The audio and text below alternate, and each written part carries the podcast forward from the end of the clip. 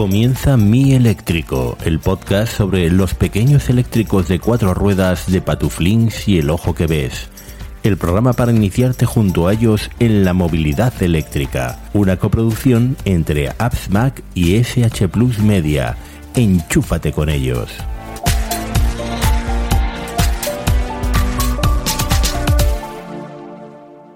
¿Esto cómo lo hacemos?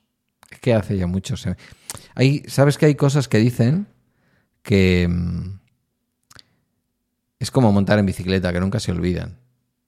Pero es que hace tres meses que no grabamos. Por mi culpa, ¿eh? Por mi culpa, por mi culpa, por mi gran culpa. No, una cosa lleva a la otra y al final, uno por el otro, la casa sin barrer. Ya te digo, y más ahora que tenemos las congas y las rumbas. ¿Qué tal estás, Patu? Muy bien, con bueno, pues muchas ganas de, hablar contigo, que ya hemos estado pues con la tontería, pues una hora hablando antes de empezar a grabar, poniéndonos un poquito al día, aunque necesitaríamos un día entero, creo yo. Nos hemos puesto al día. al día y a la noche también nos hemos puesto. un poco de todo, lo que sea necesario. Ay, Dios mío. Bueno, familia, gracias por estar ahí, por aguantarnos y por, y por no haber borrado el feed después de tres meses. Pero bueno, estáis acostumbrados, ¿eh? Porque Patuflinks tiene feeds que a veces aparece un podcast cada década. Hombre, tampoco te pases, pero, pero sí. Eh, últimamente no grabo tan asiduamente, pero bueno, este hoy iba a grabar, eh, seguramente lo dejaré para mañana. No, no, no, digo tu ocho minutos, joder, digo, digo el largo. Bueno, el otro, el largo sí. A ver si nos, tenemos que hacer un día un episodio para ponernos un poco al día de nuestros cacharreos de, porque también hemos estado hablando un poco de lo que hacemos con lo que hacemos y pensaba pues antes cuando quieras, eh, mm, eh, el, siguiente, el siguiente será ese. Tenemos que hacer, tenemos que hacer un podcast largo de los tuyos. Sí, sí, sí. Que has estado, pero sí, hace tiempo. Sí, hace mucho tiempo. Hace mucho tiempo. Era todavía más switcher que ahora. En fin. Bueno. Y con la tontería, mm. nuestros coches ya han cumplido un año, que se dice pronto. Sí, señor. Un añito. Un añito. El tuyo es unos días más viejillo que el mío. Porque el mío yo creo que me lo dieron un 2 de agosto, es decir, que estaríamos hablando de que tiene ahora mismo, en el día que estamos grabando, que es 4 de agosto, que si me da tiempo luego publicaré, y si no la noche, eh, un año y dos días. Y el tuyo, que puede ser un año y una semana o por ahí. Sí, el mío es del 24 de julio. Pues eso, un poquito más, un año y medio. Que por fecha de, fabricación... Por fecha de fabricación, no sé, el mío es de febrero, encontré una pegatina por ahí pegada y salía la fecha de fabricación que era de febrero de 2020. Ah, eso se fabricaron todos en la misma, en la misma remesa. ¿eh? Ten en cuenta que en la fábrica de Eslovaquia o donde fuera que lo hacían, que no me acuerdo ahora. Em, República Checa, creo. República Checa o por ahí. Eh, hacían como hace ahora el grupo San Miguel. Ya sabes, como se fusionaron San Miguel y Mao eh, y han unificado fábricas. Bueno, un poquito sabes tú de este tipo de cosas eh, por temas de curro. Em, de pronto dicen, señores, vamos a hacer San Miguel. Y se ponen a hacer San Miguel. Y de pronto dicen, señores, señoras, vamos a hacer Mau. Hacen sus limpiezas, sus cosas, y de pronto utilizan la misma instalación para hacer, para hacer. Esto, si algún oyente sabe concretamente cómo va, que me corrija, pero creo que es así. Eh, ¿Por qué te estaba diciendo esto? Ah, sí, por, el tema de la fábrica esta de Eslovaquia o de Chequia o de donde sea. Em, se iban dando el turno entre los tres pequeños del grupo. Entonces, yo creo que nuestros coches son todos, todos de la misma fecha. Otra cosa es que cuando llegaron, cuánto tiempo estuvieron ahí en Barcelona, en alguna campa o en Zaragoza, o donde fuera que los tuvieran, hasta que nos los sirvieron. Pero yo te diría que esos son primos hermanos, se fabricaron en días parecidos, seguro, vamos. Puede ser, puede ser. Mm, por Galdaca no hay otro que yo creo que es un chico que contacté con él a través de la mm, Asociación de Usuarios de Vehículo Eléctrico, el, canal de Telegram de aquí de Euskadi. Sí, John me parece que se John, correcto, sí. Y yo creo que será este que he visto varios días por aquí y más o menos ya le ubico por dónde se mueve. Em, que no sé si nos oyes, si nos oyes, encantado. Em, no sé, ¿cómo ha sido este año? Porque el mío tiene 35.000 kilómetros, que esto no te lo he dicho. Sí, eso te voy a preguntar. El mío 13.500, en el momento de, la semana del, bueno, el día que hacía un año justo 13.000 que yo no soy de hacer muchos kilómetros, pero estando, he estado mirando estadísticas de, los, de mis antiguos coches, excepto cuando trabajaba hace 20 años arreglando cajeros, que entonces sí que me hacía 80.000 al año. Eh, no, 80.000 o 40.000. Igual, sí, eran 40.000 al año, cada dos años 80.000. Eh, nunca, nunca he hecho más de 10.000 ni aún contando los viajes que hacía por Europa y todo, y este año 13, que no está nada mal, en año de, confinamiento y todo, pero claro, es que no da pereza. Vamos, hemos ido a la playa 50.000 veces, hemos hecho pequeños viajes, ha sido, ha sido un no parar, realmente le hemos sacado mucho partido. Muy bien, realmente muy bien. Em, con sus limitaciones, que luego si quieres hablaremos un poco, pero, pero muy bien. Eh, para todo mi uso normal es, un coche perfecto. Según el contador este que hice, que te hablé la última vez, pues unos 1.100 euros de ahorro en, gasolina. Siendo generoso, ¿eh? siendo contando por lo bajo. Un precio de la gasolina bajo, contando un consumo bajo, pues sale eso, unos 1.100 euros en los kilómetros que, llevo. Claro, eh, hablábamos entonces, si tú nos recordabas, que en tu caso además es que las recargas no te han costado nada. Sí, em, no he pagado, no he pagado nunca ni en, ni en la calle, ni en cargadores, ni en cargadores que me haya encontrado por el camino ni cuando estoy en casa, porque también cargo en un cargador que está al lado de, casa gratuito. Yo ahora tengo un cargador cerca del curro, puesto por la Junta, que en su primer año de vida va a ser gratuito, luego ya veremos, eh, gestionado por Iberdrola. Pero claro, me pilla en un polígono, entonces eh, me pilla como un cuarto de hora andando desde el curro. Yo ya tengo una horita hasta el curro, entonces imagínate, si lo dejo por la mañana allí cargando, podría encontrarme el coche Mm, pues eso, a la vuelta otra vez preparado mm, con, el máximo de carga al que le estoy sometiendo, que ahora en verano es el 80%, ¿vale? Porque a mí ir y volver del curro, si no tengo que dejar a Guiller, me supone un 50% de batería. Con lo cual me va perfecto cargar al 80 porque vuelvo con el 30 y me muevo siempre y a diario dentro del canon ¿no? de 80-30 que dicen que es como un canon perfecto para que la batería no sufra y para que la batería dure mucho tiempo. Pero, pero no me molesta. Lo cargaba yo al principio lo cargaba al 80 y ahora siempre lo cargo al 90. Mm, no lo dejo descargar mucho. Realmente, según estuve leyendo, creo que eh, vaciarla era lo que más perjudicaba. Sí, sí. Porque el cero es prácticamente el cero. Y el 100%, pues no sé si era un 90% de la batería real del coche. Por tanto, el 90 era un 80 y poco y hago eso. Así también me ahorro, pues estoy un par de días más sin, sin cargarlo. Si, si, hago una ruta normal de ir al trabajo, es que yo gasto 3 kilovatios, 3 kilovatios y medio para ir, para ir y volver del trabajo. Es que tú, no, gastas nada, está claro. Claro. Tú no gastas nada. Estoy en un consumo medio de 10,8 que me parece fascinante. Es decir, no hay un solo vehículo eléctrico en las carreteras españolas ni de ninguna parte del mundo, salvo en algún campo de golf, que tenga un consumo tan bajo conduciendo en una forma que creo que tú no utilizas y que yo no hago más que recomendarte. Entiendo que tu clima es distinto al mío, evidentemente. Pero yo, por ejemplo, en este verano suave, que la temperatura no está subiendo de 21 grados, y que aunque te encuentres el coche porque lo has dejado, yo lo dejo siempre muy protegido, ¿no? intento que no le dé el sol y tal. Mm, sobre todo cuando aparco en el curro, que yo en el curro aparco en la calle, ¿vale?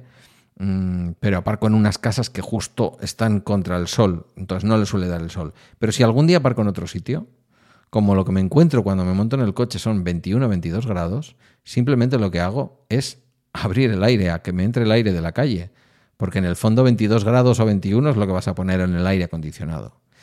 ¿Eso que quieres, a dónde quiero llegar? A que lo utilizo en el, eh, en el Eco Plus, ¿vale?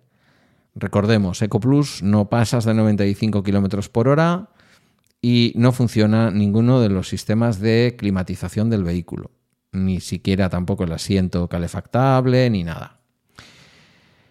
Eh, a mí eso me ha dado en este año un 10,8 de consumo medio. Eh, sí, pero sería algo, algo bastante matizable. ¿eh? A ver, ya, sabes que, ya, sabes que, yo, ya sabes que yo soy, yo soy de números. No, no, sí, sí, claro, claro. Por eso te lo cuento. Yo por eso te lo cuento. Eh, te pediría para el siguiente podcast que lo hagas un par de veces, tampoco te voy a pedir más porque si no va a ser un rollo. Que cojas y antes de salir de casa apuntes, ¿vale? Sí. la batería, cuando llegues a casa apuntes la batería y apuntes los kilómetros. Y, dividiremos. Ya verás cómo nos sale. Ese número, ese número que calcula el coche nos sale. Eh, realmente es algo, es algo más. Eh, yo que estoy tirando mucho de, de Home Assistant, ya, ya te lo expliqué la, última vez, y te lo, todo esto te lo, hace, te lo hace solo y te dice consumos y te dice un montón de cosas, ves como a Home Assistant le ofrece también otros valores. Es curioso porque el, coche le ofrece a Home Assistant el consumo sin descontar lo, lo que ha, recuperado, por tanto salen consumos bastante más elevados y en algunos momentos puedes ver que se recupera bastante, pero también te calcula eso, si tú tenías un 90% de batería y llegas con un 70, pues ese 20% supone pues 6 kilovatios, 6,4 kilovatios. Eso lo divides entre los kilómetros y sabes el consumo que, ha sido. Y verás cómo es un poco más elevado de lo, de lo, que el coche te dice, porque si no al final no salen. Con ese consumo tendrías que hacer más de los kilómetros que, que haces y en mi caso por lo menos no, no sale. Eh, nuestro coche no es como, entiendo, como un Tesla. Cuando, cuando lo pueda probar lo veremos, pero nuestro coche no hay manera, o por lo menos no hay manera fácil, de saber si hay una degradación de batería. No, eh, creo que en un Tesla, cuando tú lo pones a cargar al 100%, los kilómetros que te dice los coge con su consumo eh, estándar o su consumo prefijado de fábrica no como, no como el nuestro que te lo hace de los últimos kilómetros. Entonces, claro, si yo llego al cargador en bajada o llego al cargador en subida, cuando carga al 100%, el otro día me dijo 370 kilómetros. Mm, sí, lógicamente no. Esa parte sí he detectado que para mí no es fiable, ¿vale? Eh, además me lo preguntaba el otro día alguien y le decía, ah, mm, alguien no, eh, Fran, Fran Madrillano, eh, que quedé con él para comer y tal, y, y le dije, joder, prueba el coche.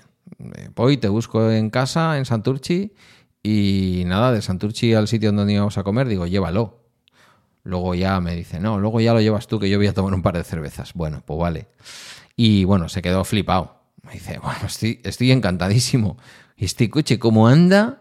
qué aplomo tiene, qué bien se maneja y tal. Bueno, las cosas que tú y yo sabemos y que hemos dicho tantas veces, ¿no? Que sorprende, sobre todo al ver el tamaño. Si mm. te subieses quizás al coche así. Sí, sí, también me lo dijo. No te daría esa sensación. Me dice, joder, ¿cuánto espacio hay aquí, no? Y fíjate que llevaba la plaza delantera derecha, o sea, la de acompañante, la llevaba yo relativamente pegada adelante. Y, y, y, había espacio, claro. Es que la sensación, cuando ves el cochecito por fuera, esto ya lo hemos repetido muchas veces, ¿no? Pero sí, la gente se sigue sorprendiendo. Em, posiblemente no sea ese 10,8, posiblemente no lo sea. Lo que yo digo aquí siempre es, o lo que suelo pensar, no lo que digo aquí siempre, lo que suelo pensar siempre es que al final los mismos o muy parecidos vicios con el tema de los mm, de los eh, velocímetros, de muchas de las cosas de los vehículos, que utilizan al fin y al cabo fabricantes estándar o muy parecidos para eso mismo, porque son piezas que no hacen ellos, son piezas que ensamblan, eh, nos vamos a encontrar que ese tipo de desviaciones son casi prácticamente iguales en unos coches que en otros. Y lo que digo es que yo veo mm, las pruebas que están haciendo los youtubers en YouTube a distintos vehículos, ya no hablemos evidentemente de los subs, porque los subs hacen en eléctrico lo mismo que hacen en térmico, es decir, consumir a lo bestia con respecto a lo que, a lo que consume una berlina, pero yo es que no veo una sola prueba en donde incluso en un consumo mixto la gente obtenga menos de 16, 17 kilovatios hora. Y que nuestro coche es el que menos gasta, es, eso es seguro. Es un mechero. y, con, diferencia, y con diferencia. realmente, claro, es que pero que los números que te da no son reales. Seguro que los otros también, ¿eh? ¿eh?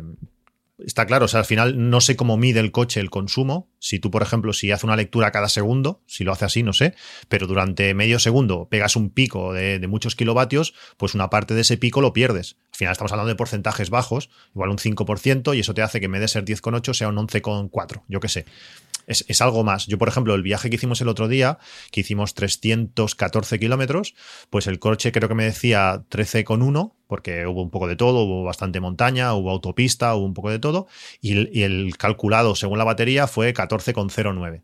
Mm, bueno, no está mal no está mal, es una diferencia, sí que te quita unos cuantos, unos cuantos kilómetros. Con, estos, con este 14,09 podía haber hecho eh, pues 250 kilómetros o 240. Pero claro, te digo, es un, es un consumo de, autopista, de, montaña, que la montaña parece mentira, pero influye, influye mucho. Pero aún así, como digo, no hay coche, no hay coche que consuma menos a día de hoy que, el nuestro. en ese sentido está, está muy bien. Yo el otro día te dije y te llamó la atención poderosamente que llegué a hacer 298 kilómetros, 298, ¿vale? La batería estaba en torno a un 12%, eh, a ojo de buen cubero, de buen cubero, eh, quiero decir, mirando eh, la aguja, calculando, ya sabes, haciendo la división de los 32 entre las posiciones de la aguja. Y fueron la mayor parte de ellos, es decir, aproximadamente un 50% de la batería fue autopista hasta mi curro. Ciertamente ahora hay un pequeño tramo que hago por carretera, eso disminuye algo el consumo, esa es la verdad, porque no utilizo el tramo guipuzcoano de la autopista, no, mm, voy, más recto por donde voy ahora, no tengo que desviarme por Hermua para dejar a Guillermo. Luego volví a hacer un tramo de autovía, vamos a decir, lo que en Madrid o Barcelona llamaríais eh, carreteras de circunvalación, que a mí me da igual porque por autopista voy a 95 y por las carreteras de circunvalación voy a 95. Quiero decir, suelen tener un límite de 100, pues más o menos la misma velocidad. Y luego es verdad que quizás 20 kilómetros o así más por carretera. Y esos eran los datos del, coche. Mm, con aguja, que me parece importante decirlo, es decir, no es que el coche te diga que te quedan todavía por hacer tantos kilómetros, que a mí eso no me sirve. Es dónde veo yo la aguja de la batería. Que la aguja también marca mal. Bueno, sí. es curioso, ¿eh? es curioso. Es un pequeño porcentaje, muy pequeño, pero es que a mí me da mucha rabia que no tengamos un valor, un valor. No, porque no hay un, no hay una cosa digital. El coche ha costado lo que ha costado y son los peajes, vamos a decir, nunca mejor dicho, que tenemos que pagar por este tipo de cosas, ¿no? Pero sin duda, si hay una conclusión de todo este año, es el coche tiene un comportamiento dinámico aceptable, no es evidentemente el del Seat León ni el de tu vehículo anterior, no lo es, pero está muy bien. El coche tiene aplomo, el coche tiene más espacio de lo que cabe esperar por las medidas que tiene y el coche consume poco. ¿Qué ha ocurrido con el consumo del coche? Mm, pues lo que ha ocurrido con las tarifas eléctricas que lo tienes por ahí en la escaleta, lo has puesto en el guion. Y bueno, yo hace un par de días hablaba en el bala extra de que me he cambiado a PP Energy, ahora lo comentamos. Eh, la cosa se está poniendo dura con la electricidad. Pero claro, incluso con esto y teniendo en cuenta la subida del gasoil y de la gasolina, pues también es todo relativo. Sí, además ahora, mirándola bien la hoja de Excel, porque la hice, la hice cuando vinimos, el 14,09 este que te he dicho fue el último tramo, el total fue 12,65, tirando por todo, 12,65, lo que daba para 255 kilómetros, o sea, mejor de lo que, de lo que te había dicho yo. Sí, realmente, suerte que nuestro coche gasta poco, porque al final, si tú tienes un coche mayor, un Tesla, por ejemplo, mm, gastan más, hay coches que son bastante más tragones y claro, aunque sea poco, pero podemos llegar a pagar casi casi, no sé, el doble, pero, pero bastante más en, en cuanto a, a, la parte de, energía consumida. Luego ya todo lo demás, pues eso sería más, más o menos constante. En cuanto a tarifas, te estuve te he estado escuchando del podcast que, grabaste ayer de Bala Extra y no sé, hay cosas que no me acaban de, de, gustar. Para los que no, si quieres explicar lo que decías en el podcast de ayer para ponernos un poquito en antecedentes. Sí, yo cuento la experiencia que he tenido, ¿vale? Que luego ayer a la tarde también me mandó una persona que para ti y para mí es una referencia en este mundillo, tanto desde el punto de vista del motor como desde el punto de vista de medir, porque se dedica profesionalmente a la eficiencia energética, como es Gerardo Molleda, de Mecánica Pod, me dice, yo también soy cliente de, de, PP, de PP Energy, ¿vale? Ahora, ahora explico toda la historia que había contado. Dice, y... Mm, y ojo, ojo, porque este es de los tuyos, este es de tu equipo. Eh, además hablamos de, hablamos de ti. Em, él metió sus consumos de su última factura de PP Energy en el medidor que tiene la CNMC. Y le salía una diferencia de 4 euros. ¿Vale? Claro, mm, eh, ¿qué me pasó? Me vino una factura. ¿A su favor o, a favor de PP Energy? A favor de PP Energy. Eh, me vino una factura de. Eh, ya sabéis que yo empecé con la luz, hice además muchísima defensa de Luz y, y lo sigo haciendo, ¿eh? del modelo de Luz, de no ir a negociar al pool de la energía, que realmente es una mafia, es un lugar en donde realmente lo que se está haciendo es especular con el precio de la energía. Ahora no voy a entrar si con más o menos razones objetivas. Esto es como la bolsa, que tú hablas mucho últimamente de la bolsa eh, y te has metido muy a fondo y sabemos, sabemos que la bolsa a veces fluctúa por razones, em, digamos, eh, objetivas. Es decir, el BBVA ha comprado un banco inglés y de pronto se ha encontrado que el pufo que tenía el banco era mayor del que esperaba. Las acciones caen. ¿Por qué? Pues evidentemente porque la predicción o, lo que tú esperas, el pronóstico de lo que va a ganar BBVA ese año, pues evidentemente se viene al traste. Las acciones caen. Pero a veces también es que un fondo inversor compra un montón de acciones, las acciones suben, las acciones bajan. Esto mismo pasa con, el, con el pool de la energía, donde todas las compañías, o casi todas, menos algunas como de los alternativos como la luz y alguna otra por ahí que hay, van a comprar la energía. Vale. Yo defendí aquello, cuando llegó el coche eléctrico, aquello era un sobrecoste brutal, ¿vale? Porque en un consumo de 24 o 25 euros, pagar cuatro pavos más sabiendo que en realidad tu dinero está yendo a un productor de energía limpia, merece la pena. A mí me merecía la pena. Eh, cuando llegó el coche eléctrico eso se multiplicaba por tres o por cuatro. Entonces dije, tengo que buscar una alternativa. Me fui a PP Energy. No me fue mal. En aquel momento ofrecían energía limpia, incluyendo en ese concepto la energía nuclear. Que te diré, en este momento de mi vida mm, tampoco me vuelvo loco, ¿eh? quiero decir, Mm, acepto pulpo como animal de compañía. Sé los problemas que tiene la energía nuclear, pero lo acepto.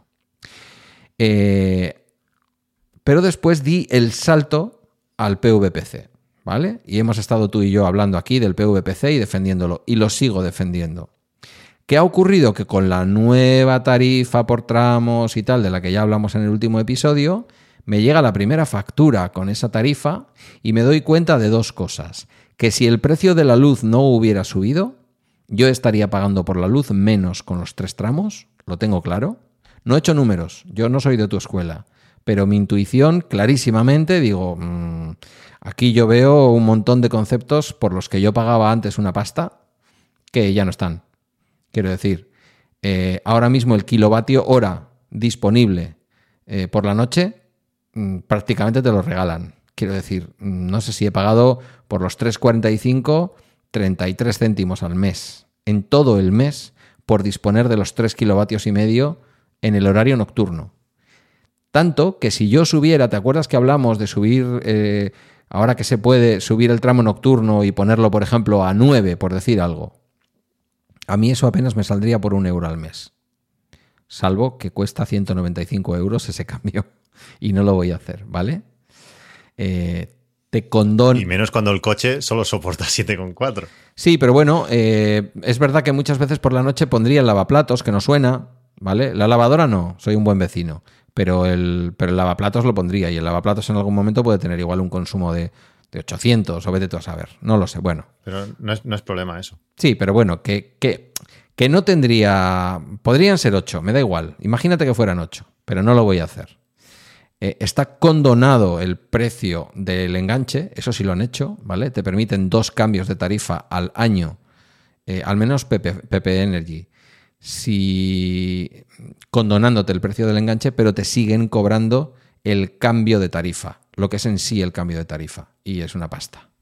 Bueno, pero a lo que voy, eh, me pongo con el comparador de la página de PP Energy y lo hago porque la nueva factura de la luz cuando tienes tarifa regulada, no desglosa el consumo. No lo desglosa. Bueno, acaba y luego te explico yo todo, si me acuerdo de todo lo que has dicho. Explícamelo. no estoy de acuerdo. En, mi papel, en el papelito que yo he recibido de Cure Energía, no, eh, no, lo, no lo desglosa. Y llamé y pregunté, oiga, pues los 64 pavos que pone aquí de consumo, ¿de dónde salen? Porque si me explican en qué tramos los he consumido, yo veo en qué tramos he consumido cuántos kilovatios, pero no me dicen a qué precio los he pagado. Precio medio, no me lo dicen. No, esto es un problema de regulación del regulador. El regulador ha regulado que la factura es así y nos hemos quejado, me dijo literalmente la operadora, puede ser mentira, nos hemos quejado para que cambien la factura.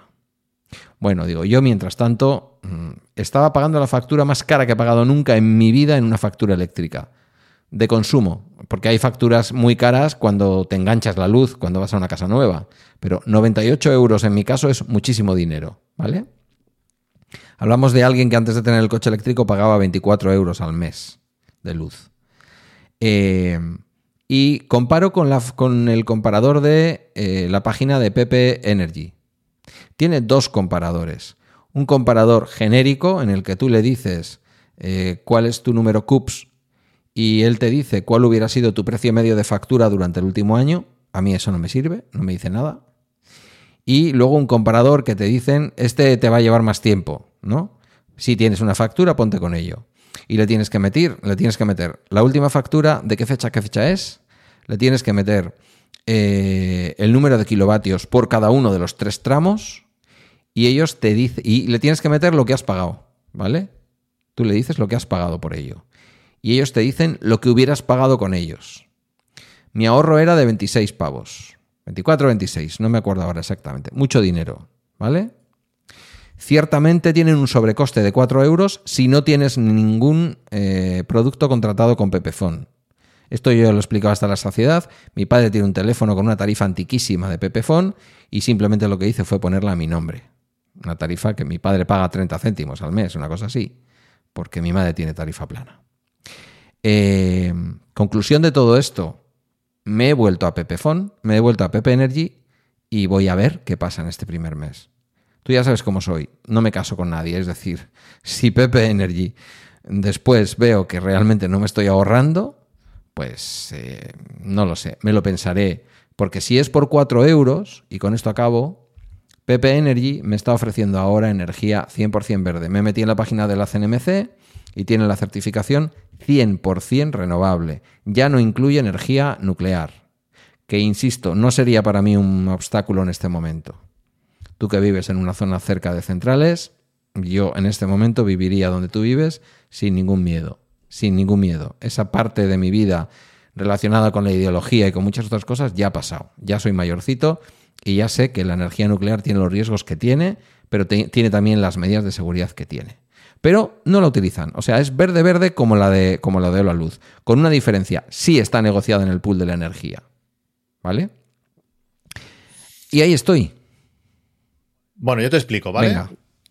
A ver, yo, yo era de PP Energy hace pues igual dos años algo así. Sí, porque además tú eres de Pepefon. Sí, sí, sí, yo soy de Pepefon, estuve a punto de cambiar a O2, cancelé la portabilidad porque el Apple Watch no sé qué. Bueno, continúo en Pepefon muy contento y, espero que por muchos años. Eh, creo que no van a sacar nunca la multisim esa que, tiene, que, me gustaría que sacaran, pero bueno. No la tienen. No, y eso es un problema, pero bueno, de momento la cosa está ahí. Eh, desde, no sé, igual hace tres años, 2017, 2018, hice un super Excel, un super Excel, donde me calculaba, porque yo era de esas personas que pensaba eh, que, a mí la discriminación horaria no me salía cuenta. Hice un super Excel de todo el historial que, mi distribuidora me, permitía y cuando vi que me, iba a ahorrar 10 o 12 euros al mes teniendo discriminación horaria y como ya eran datos pasados sin cambiar hábitos, porque ya no los podía cambiar, o sea, sin hacer nada, me hubiera ahorrado 10 o 12 euros al mes, lo que eran 120 o, 140 euros al año, hostia, me quedé flipado y, pegué el cambio, cambié, cambié, cambié de tarifa dentro de PP Energy a la tarifa de con discriminación horaria. Durante todo ese tiempo, en ese Excel iba marcando pues eh, los precios que, que, me cobraban a mí y lo que la web decía. Y siempre había una diferencia. En la web siempre aparecían pues varios céntimos más baratos de lo que realmente me, acababan cobrando el precio del kilovatio. Por tanto, cuando luego ya me pasé a, Energía 21, a PVPC, pues ya no te puedes fiar de lo que dice mucho la web. Después hay otra cosa que, dice la web. Me tiré todo el programa el otro día hablando de energía siglo XXI. Sí, bueno, pasa. Creo que nosotros en el podcast largo aquel que hicimos hablando de esto también, también dijimos algo así. Bueno, no hubo algún gazado por el medio. Bueno, pues luego también hay otra cosa que, ponen en su web que no me gusta nada, que es el precio medio entre junio de 2020 y mayo de 2021, cuando la luz era barata. Eh, cuando esos sean números reales, actuales, veremos. O sea, a mí sobre, sobre estos cálculos estadísticos no me gusta nada. Eso cuando me llegue la primera factura lo veremos. El tema está, la ventaja que tú vas a tener es que, que ver cuánto hubieras pagado en PVPC es instantáneo, porque cuando te llegue la primera factura de PP Energy, te vas a la distribuidora, te descargas eh, los consumos, se lo tiras al calculador de factura y ese lo clava, lo clava, eh, y lo vas a ver claramente. Pero yo tengo la impresión de que no va a ser más barato PP Energy que, el PVPC. No va a ser. O sea, esos números para mí están un poco. es eh, mucho No diría falseados. Es mucho dinero la, diferencia en el cálculo. Mm, bueno, a ver, porque. Y, puestos a lo personal, ya no está Serraima, que era realmente eh, quien a mí me daba la en Pepe porque yo tuve también los teléfonos en Pepefon en aquella época, por eso tiene mi padre aquella tarifa antigua. A mí la garantía me la daba Serraima, tú llámame a mí, yo que sé, Grupi o lo que quieras. Es todavía un señor que cuando hago un podcast y digo algo relacionado con su compañía o tengo alguna duda, me manda un privado por, por Twitter, ¿vale? Y, y, que me ha demostrado 100 veces, 100 veces, que es muy coherente con los principios. Ya no está en Pepe, han quedado los principios que Serraima intentó impulsar cuando creó Pepe. Mm, pero joder, yo quiero tender a creerme que... A ver, céntimo arriba, céntimo abajo, puede haber muchas cosas. Lo primero de todo es que ellos compran la energía, la negocian, ¿vale? Esto es una cosa que no podemos olvidar. Ellos negocian la energía, ellos no te dicen, en ningún momento te prometen, y ahora no estoy defendiendo a Pepe, ¿eh? pero la realidad es que en ningún momento ellos te dicen, nosotros te garantizamos el precio más bajo. No te lo dicen. Lo que te dicen es que te cobran lo que ellos pagan. Y claro, ahí hay, ahí hay un proceso de compra-venta en el pool de la energía. Pero a mí me extraña que su precio de compra sea inferior al, al PVPC. Me extraña. Lo veremos, eso lo veremos aquí el siguiente podcast. Si ha pasado un par de meses, verás cómo tendrás ya la factura y lo podremos, lo podremos ver. Yo ahora he puesto los datos. El problema es que yo no tengo la factura de junio, que es la, primera que se empezó a aplicar, la de los tres tramos. Yo solamente tengo la hasta mayo, que lo estaba haciendo ahora. Y me sale eh, sin tener en cuenta eh, lo que a mí me pagan por los excedentes, que es uno de los problemas que tiene PP Energy. Yo no me puedo ir a PP Energy porque no te pagan por los excedentes de las placas solares. Me salen dos euros más caras. Mm, si, si soy de Pepefon, si no, soy, si no fuese de Pepefon, pues me sale casi bueno, pues 4 euros más, casi 6 euros. Cuando te llegue la factura, veremos. Mm, luego está toda la parte pues, de energía verde y todo lo demás, que esa parte me gusta mucho. Eh, cuando llegó el momento, les pregunté, oye, sobre las placas, no, no, no, hacemos nada. Entonces ya me vi obligado a, dejarlos. Pero eh, es eso, yo no me fiaría del todo no entiendo que no quieran engañar, ¿eh? simplemente que, que, ahora está pasando, que eso es lo que ponía en el guion, que está pasando un poco como con la bolsa. Eh, cuando ah, bueno, hablábamos con compañeros, con amigos de, sobre el tema de bolsa, tú mirabas cualquier compañía, que eso fue pues sobre marzo, abril, y casualmente, cuando tú miras unos gráficos, siempre miras pues cómo ha, cómo ha mejorado una empresa en el último año. Claro, si justamente en marzo del año pasado fue la gran hostia por el coronavirus, todas tocaron fondo, pues ahora todas las compañías han crecido. Claro. Y la, que, y la que no ha crecido es que, es que algo le pasa. Pero todas han subido, pues yo que sé, un 10, un 15, un 20, porque se han recuperado de aquella gran hostia. Pues ahora ahí estamos en ese problema que ha habido momentos de, precios de la luz muy bajos, de noches de un céntimo o dos céntimos, y ahora estamos viendo todos 10. Eh, yo lo que te, 10, 12 o más. Yo ahora lo que, yo lo que te recomiendo es que cojas todos tus consumos y se lo tires al bot de Telegram. En el bot de Telegram te va a dar muchísima información del precio medio, todo eso, todo eso que le pedías toda la factura, que hasta mayo aparece en la de junio no lo sé. Eh, cuando lo tenga, cuando me llegue la de junio con energía 21 ya te lo diré, si ya me aparece, porque en, la, de, en la de mayo sí que aparece el coste por, medio de por cada tramo, pero todo eso te lo dice el bot. Si tú se lo tiras al bot, te verá, verás como, bueno, el precio que has pagado por, por kilovatio. Y ahí, ahí, lo vas a poder ver. Pero ya te digo, para mí esto estamos en un momento que la energía ha ido subiendo. Si te hacen una media del último año cuidado, porque esa media, eh, el precio se ha multiplicado por dos casi. Mm, veremos la primera factura, a ver cómo te sale. Yo no lo veo que, los veintipico euros que decías tú, yo eso lo veo imposible. Eh, veremos, veremos la primera factura. Me extrañaría que ellos te vendiesen la energía eh, más barata de lo, que, de lo que el PVC es. Antes no lo hacían, yo te digo. Ahora, pues, habrá que verlo. yo me he fiado de su comparador, insisto, tienen dos comparadores y te recomiendan que utilices el sencillo. El sencillo, como tú bien dices, para mí no da en estos momentos eh, datos razonables, ¿vale?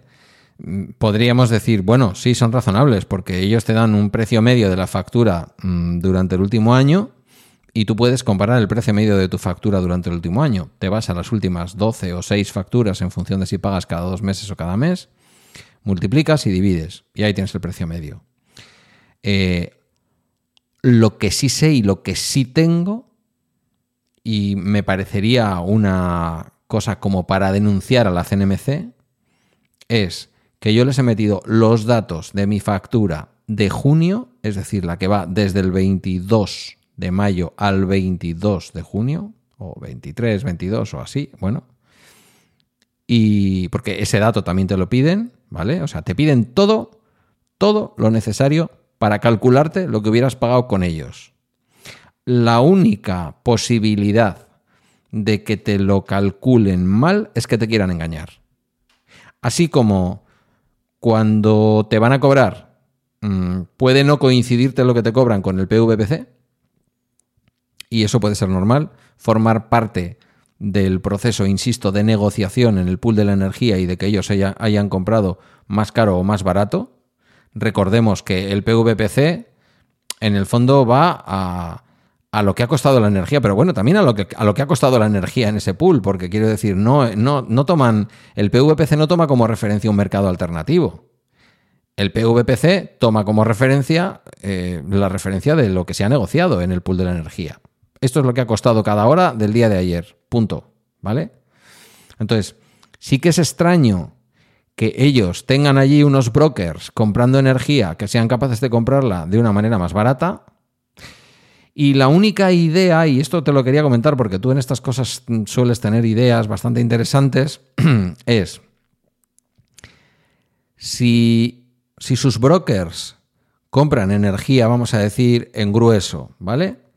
Y después tú haces más consumo en los horarios baratos mmm, de lo que tú mismo crees, porque hacemos más consumos en los horarios baratos de lo que creemos, ¿vale? Eh, si de ahí ellos pueden jugar como para obtener un precio mejor. No sé si me explico.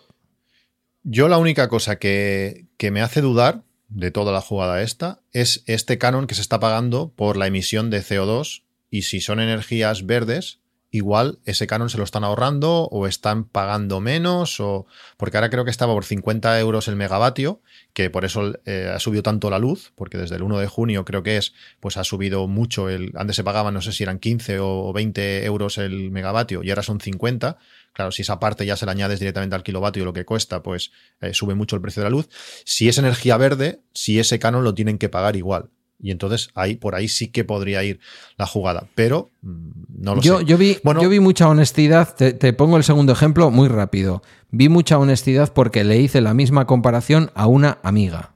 A una amiga que tiene contratado PVPC con la misma empresa que tú, con energías, eh, con energía 21, ya le iba a decir mal otra vez, ¿vale? Eh, con los datos de, de su última factura, con los de su última factura eh, los metimos en el comparador de PP Energy y le salían unos 6 céntimos más caro con PP Energy. Si el algoritmo de la página estuviera preparado para salir siempre más barato e incitarte a la contratación, mm, no, más barato no sale, porque yo ahora he puesto mi factura y a mí mi factura me sale más barata, porque te digo, además a mí en este, este último mes de la última factura me han pagado casi 15 euros en, por compensación de excedentes. Entonces, por tanto, mi factura es mucho más barata de lo que ellos pueden dar con diferencia. Claro, pero porque ellos no entran al juego de que tú les des energía, vale. Claro. Entonces, pero, claro, ellos, pero ellos, tú, ellos ya me han dicho, ¿por qué sale la factura más cara? Pues me han dicho, bueno, mírate la factura, igual hay una cosa que no sé qué. O sea, no van a salir eh, más baratos sí o en sí. El caso de mi, en el caso de mi amiga, ha sido muy fácil. Porque eh, pone eh, la factura con nosotros o algo así, no es más barata. Esto, y además lo ponen así, esto debe ser debido a que tienes algún tipo de bono social o algo. Sí, más o menos lo que me ponía a mí. Y es el caso. Ella tiene el bono social. Sin el bono social, o sea, con, con el bono social, le sale el último mes de factura 6 céntimos más caro con PP Energy. Con el bono social, que le ha hecho un descuento de unos 20 pavos en la factura. Con lo cual volvemos a estar en torno a esos 20 euros y a mí me sorprende. Porque es Bueno. con respecto a una compañía distinta, pero nuevamente con respecto al PVPC. Cuando tengas la primera factura, eh, aunque no grabemos durante ese, ese tiempo, me, lo, me la mandas y lo miramos. Porque te digo, es algo que me interesa porque muchísima gente me está, me está preguntando. En el grupo también los- la gente lo pregunta si continúa mereciendo la pena. Para mí está claro que sí, que yo tengo compensación de excedentes. No, no, no tengo otra posibilidad porque ahí me ahorro mucho. Pero mm, no lo sé. Yo creo que Claro, en, hay números que me acaban de en bailar. tu caso hay dos elementos que para mí son muy, muy, muy importantes y que me harían posiblemente, bueno, me harían no, seguro que me mantendría donde tú estás. Uno, toda la, todo el mix de energía de Energía 21, que es aún peor que el de Cure Energía, porque recordemos, una viene de Endesa, la tuya, y la que yo tenía viene de Iberdrola, y el mix de Endesa es bastante peor que el de Iberdrola. Eh, lo que estamos haciendo, lo que estamos haciendo un ciudadano como yo, no como tú, un ciudadano como yo, la realidad es que cuando contrata PVPC para un coche eléctrico se está engañando a sí mismo. Porque lo que no estás emitiendo en carretera o en ciudad, está bien no emitirlo en carretera o en ciudad. Es mejor emitirlo más lejos, pero lo estás emitiendo. ¿Por qué? Por una cosa que yo contaba también el otro día en el podcast, y es que estas empresas al final lo que hacen, y es una estrategia comercial, absurda, porque son la misma empresa. Iberdrola, para sus clientes Iberdrola mm, Prime, digamos, eh, te dice que el 65 o el 70% de la energía que has pagado es verde. ¿Qué es lo que hace?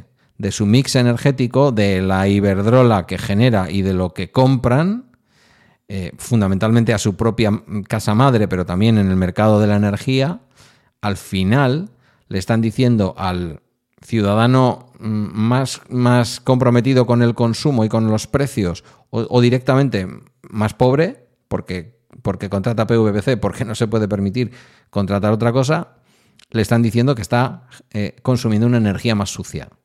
Un poco trampa, pero eso es lo que hay. Entonces, en tu caso eso no opera porque tú, de toda la energía que ellos te dicen que estás consumiendo y que es sucia, tú estás metiendo más energía en el sistema que tú la generas limpia. Con lo cual tú estás cumpliendo con el sistema. Tú sí puedes Sí, conducir, incluso con el PVPC, tú sí puedes conducir tu coche diciendo, no, mi coche tiene emisiones cero. Porque tú generas la compensación de lo que la compañía te está vendiendo. Eso está claro. Yo no lo puedo Sí, en decir. mi caso es- yo eso En mi caso es así, sobre todo, sobre todo en verano es así. Claro, pero Patu, yo eso no lo puedo decir. Yo no tengo placas, ¿vale? Entonces, yo si contrato PVPC, la realidad, por más que por el cable nos llega siempre la misma energía, eso ya se ha dicho mil- millones de veces. Pero es que eso, esa, esa frase es una tontería. Es una gilipollez. final, eh, Esa frase claro, es o una sea, ¿qué más da lo gilipollez. que gaste? Porque si yo le doy que- mis 98 euros de este mes, se los doy a PP Energy y, y tiene el certificado, que lo tiene, de la CNMC, de compra verde, yo estoy gastando mi dinero en energía verde. Y además es que en eso Pepe no te engaña, te dice, sí, todos sabemos que la energía que te llega por el cable es la misma. Lo que decimos es que nosotros, con tu dinero, no compramos la misma energía, compramos otra. En el caso de Luz era todavía más extremo, y era, no, no vamos al pool de la energía a comprar, salvo cuando nos falta un poquito y vamos y terminamos de comprarlo en el pool. Pero nosotros lo que vamos es a granjeros, granjeros de energía que están cultivando energía limpia, se la compramos directamente allí, en la puerta de su casa. Hola, te compro la leche. No, no, no quiero que la lleves a una factoría, te la compro aquí, a la puerta.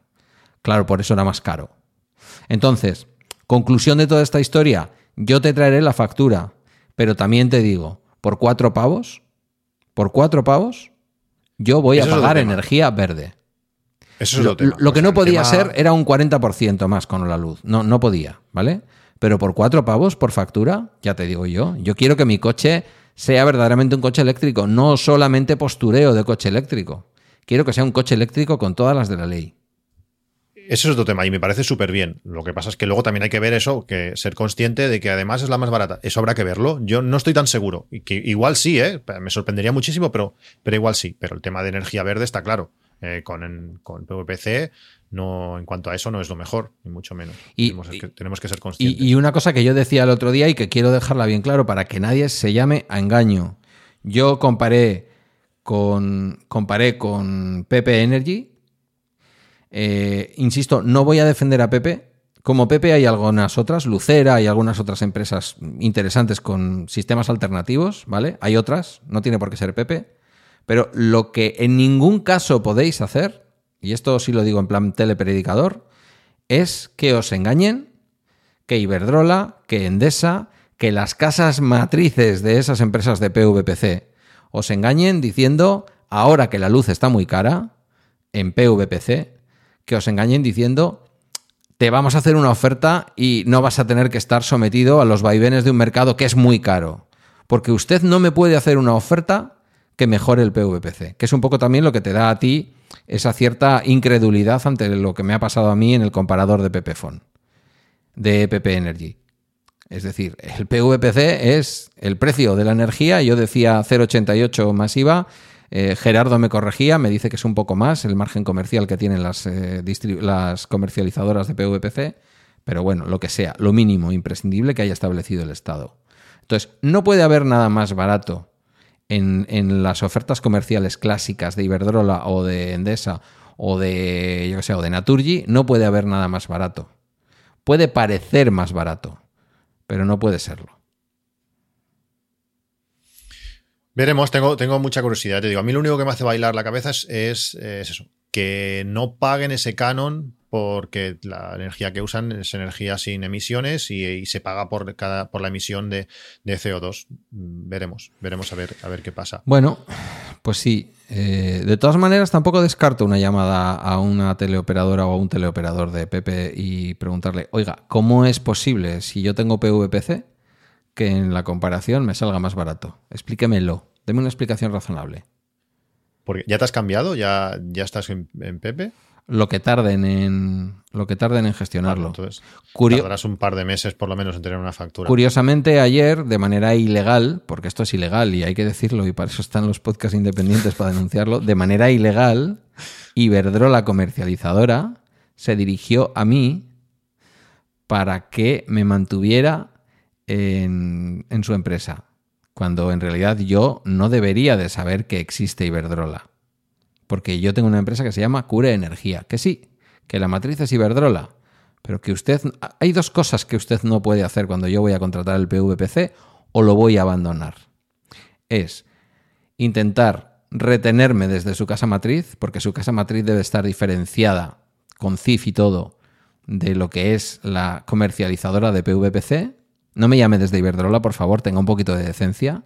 Y en segundo lugar, cuando voy a contratar PVPC, no me intente llevar a Iberdrola con una oferta comercial. Quiero PVPC. No me empiece a contar que el PVPC fluctúa y que le puedo dar un precio muy bueno con Iberdrola. No estoy llamando a Iberdrola. Esto está penalizado por la CNMC y lo siguen haciendo las grandes energéticas. Supongo que de vez en cuando les ponen una multita, pero comercialmente le sigue mereciendo la pena. Si no lo digo, también me enveneno. Pero es que es de un morro que se lo pisan. Se saltan la regulación. En fin, no sé. Es como. ¿Sabes? Cuando visualizas las tabaqueras, las petroleras, las energéticas como los demonios del capitalismo, son verdaderamente el puto demonio del capitalismo. Es terrible. Se comportan así, además. Bueno, ya veremos. Bueno, pues eso, cuando tengas la factura me la mandas y, bueno, curiosidad. Hay mucha gente que me ha preguntado y, bueno, estará bien de, si realmente es más barato, pues eh, aconsejarles.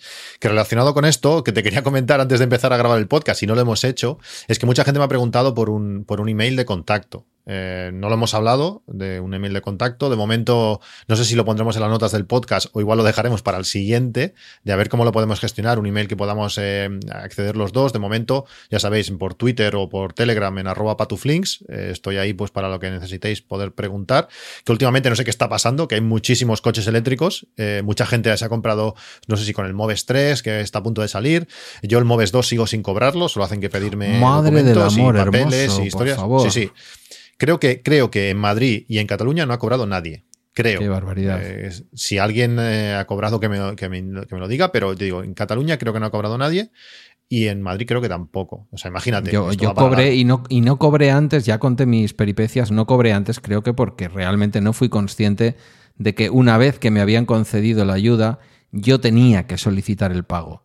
Pero lo demás, mm, yo he cobrado hace ya varios meses y creo que toda la operación no me hubiera llevado en ningún caso más de cuatro o cinco meses.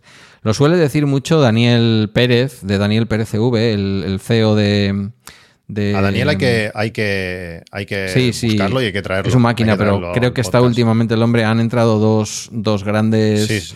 fondos de inversión en su empresa y se ha metido a tope. Va, va a arrasar porque realmente el modelo de, de Easy. ¿Cómo es? Eh, no me va a salir ahora. Easy Charger. Luego, luego Easy lo comentamos, Charger. luego lo comentamos. Vale, luego lo que quiero hablar un par de cosas de, de- cargador. eh, eh, pero ¿qué te iba a decir? Yo algo te iba a decir y se me ha ido, se me ha ido, se me ha ido por completo. Bueno, es igual. Luego te Bueno, lo de las, lo de, lo de las ayudas, que no sé, al final, yo cuando lo presenté, lo presenté el primer día a los 7-8 minutos de abrirse el plazo, presenté toda la documentación, todo, me solicitaron una cosa que realmente me había dejado, la parte de atrás de- del vehículo a chatarrar, que lo volví a subir, y ahora unos meses después, pues eh, han añadido una cosa, porque en el vídeo original con las instrucciones no estaban, que tenía que hacer una declaración de responsabilidad de que el documento Creo que no estaba. Eh, pondría la mano en el fuego, pero bueno, eh, que una, declara- una declaración es diciendo que los documentos que subo son reales y no sé qué, que he tenido que añadir a posteriori y a volver a esperar. Es que al final tienes la sensación de que estás haciendo pasos que no sabes si están bien,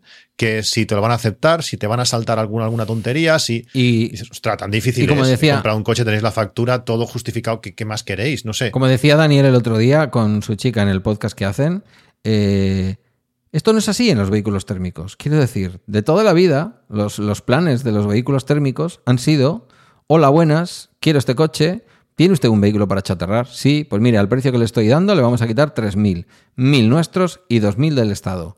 Perfecto, estupendo. O te ibas a SEAT como con- me pasó a mí con, con el SEAT León y me hicieron incluso la peripecia, que está mal que lo diga por aquí porque lo acepté, pero ya lo he contado varias veces. Ellos tenían un vehículo, lo pusieron primero a mi nombre, luego lo llevaron, lo achatarraron y me hicieron el doble pibe, es decir, eran 2.000 y ellos me hicieron 4.000. Y yo no hice nada. Yo no hice nada. Ese dinero va directamente a las casas madre, a los concesionarios, donde vaya. Me da igual, es transparente para mí. Yo iba a comprar un coche de 20.000 pavos y terminé pagando, no me acuerdo ahora si fueron 17 o 16. Ya está, punto. ¿Por qué tenemos sí, los pues- ciudadanos que tener tanta responsabilidad cuando esto va de coche eléctrico? ¿Por qué? Es que es absurdo. Y lo hacen difícil, lo hacen difícil. Utilizan palabras raras, eh, con formularios estándar para todo, para cargadores, para. O sea, yo tuve que justificar con un Excel extraño que tuve que abrir en OpenOffice porque eh, ni el Excel para Windows, para Mac no me dejaba, no me dejaba hacerlo. eh, poniendo facturas de trabajadores de instalaciones de no sé qué, porque era genérico para punto de carga, para eh, estaciones de carga o de bicicletas eléctricas. Cosas muy raras que dices, hostia, lo estoy haciendo bien, sentido. no lo estoy haciendo. ¿Qué, Y no creo- ¿qué está pasando? No creo que ni tú ni y yo, y- seamos... y yo me considero, no, no me considero eh, Torpe. iniciado, o sea, Sí. eh, que, que no, tenga, no sepa lo que más o menos lo que estoy haciendo, pero es que yo me imagino No, no, a mi padre claro. o a mi suegro que se, que se compró con el hombre con ochenta y pico años haciendo esto, es No, imposible. olvídate, Es que es olvídate, olvídate. Es decir, tú y yo sabemos transformar con PDFX, pero con cualquiera de estas cosas, cualquier documento en un PDF lo escaneamos con el Scanner Pro o con cualquier otra herramienta. Sí, sí. En 15 segundos tenemos todo lo que nos piden subido a la plataforma. Esto se lo piden a un ciudadano medio que no utiliza tanto la tecnología, se muere de asco. Porque además, en el caso de Euskadi, es obligatoria la tramitación electrónica, cosa que no pueden hacer. No pueden hacer la tramitación electrónica de las cosas es obligatoria para las empresas, para las personas jurídicas, pero no se le puede obligar, esto nos lo diría bien eh, Isan Seid, ciudadano electrónico, no se le puede hacer obligatorio a un ciudadano. Se le tiene que facilitar, pero no se lo puedes hacer obligatorio. Bueno, pues en Euskadi al menos, tú si no lo haces por, por, por, eh, trámite eh, digital, digamos, por, por certificado digital, no lo puedes hacer. Entonces, en fin, es una verdadera locura. Es una verdadera locura y no tiene sentido. No tiene sentido cuando en otros programas no se ha hecho. Y aquí somos mucha gente que supongo que si, bueno, que todo habría jaleo, pero yo, por ejemplo, en mi caso, con la instalación de las placas solares, el, ayuntamiento de mi ciudad, en Reus, pues se les llena la boca de que si energía verde, todo lo que tú quieras, eh, descuentos de no sé cuánto por ciento en el IBI de no sé cuántos años, lo presentas todo, silencio administrativo, y a los seis años, a los seis meses, en principio, si no han dicho nada, pues denegado. Y ya está. Y no ha pasado nada, y aquí, venga, ahora quéjate, ves a llorar a quien sea además con COVID no te dejan ir a ningún lado, eh, pides cita y por teléfono, forma telemática, lo que tú quieras, un rollo. sí, sí, hay muchas, todo, todo dificultades. Hay muchas cosas que tienen que cambiar. Aquí en Galdacano, el, además es que te lo dicen directamente. Eh, hola, buenas, mira, que acabo de comprar un coche eléctrico, creo que los del concesionario se han equivocado y me habéis cobrado el impuesto de circulación, eh, me habéis comprado, me, me lo habéis cobrado completo. Te dicen, ah, sí, sí, el primer año es completo, luego tú pides la subvención. Eh, no, no podría ser así. O sea, yo no me voy a meter en cuestiones legales, pero si tú tienes una normativa que dice que está subvencionando el impuesto de un vehículo eléctrico, no puede ser legal que tú en la normativa me digas que el primer año lo pagas completo. No puede ser legal. O sea, no, el primer año, como es un rollo para nosotros, no, el primer año yo te lo pago, te lo adelanto, vale, lo acepto. Te pago los 75 euros del impuesto de matriculación pero inmediatamente tú me lo dejas en los 12 euros que tengo que pagar. Porque la subvención, el principio de una subvención, estamos mal acostumbrados, pero el principio de una subvención es que normalmente tú adelantas la pasta. Claro, lo que no quieres es que te paguen dos años después. Entonces, sí he pagado el impuesto. Es que, claro, el primer año se paga porque todavía nosotros no tenemos los papeles, tal cual. No, es un rollo. Son rollos. Si quieres subvencionar, subvenciona. Y como tú muy bien dices, a las administraciones se les llena la boca ni tú ni yo creo que seamos mm, sospechosos de no querer mm, un estado de las autonomías, ni vivir en un estado de las autonomías, viviendo en dos lugares tan concretos como Cataluña y Euskadi, en donde las autonomías tienen su importancia desde siempre, como en el resto del Estado, ¿eh? pero de una manera muy singular. Pero chico, es que en este caso digo que lo gestiona el Ministerio de a través del, Instituto de la, del Ahorro Energético, del IAE, o del IDAE, no me acuerdo cómo se llama. Eh, Creo que sí. Y diversificación y ahorro energético, sí. Y que me dejen de rollos, porque es que esta es otra. Es decir, el Estado te da un plazo para hacer la convocatoria y hay un montón de comunidades autónomas, como hizo e-, Euskadi el año pasado y posiblemente este año, lo que pasa es que estaba menos atento, que esperan el último día para publicar en boletín. Y encima, como en Euskadi, te lo publican y te dicen, y ya saldrán en septiembre. por favor. Van ustedes un año tarde con respecto a lo que ha promovido el Estado.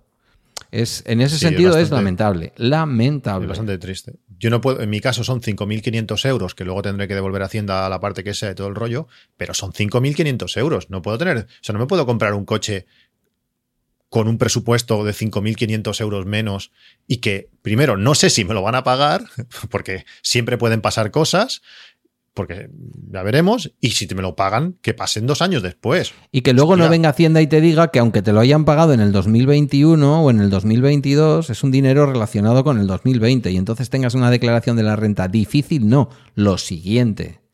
porque sea un dinero que tengas que imputar al 2020 o vete tú a saber qué historia. Un lío. Como pase eso ya fliparemos. Un lío cuando sería tan sencillo como decirle a los concesionarios, señoras, señores, esto es lo que hay y cuando vayan a vender el coche, si ustedes ponen mil pavos encima de la mesa, a estos señores les pueden poner 3.500 de descuento o, o 4.500 de descuento. Eh, ya está, punto. Sí, sí, sí. No hay más historia. que ser todo mucho, mucho más sencillo. Mucho más sencillo. Bueno, pues eso, lo, lo que decíamos, eh, contacto en... El contacto, lo que te iba a decir es, ¿utilizas Spark?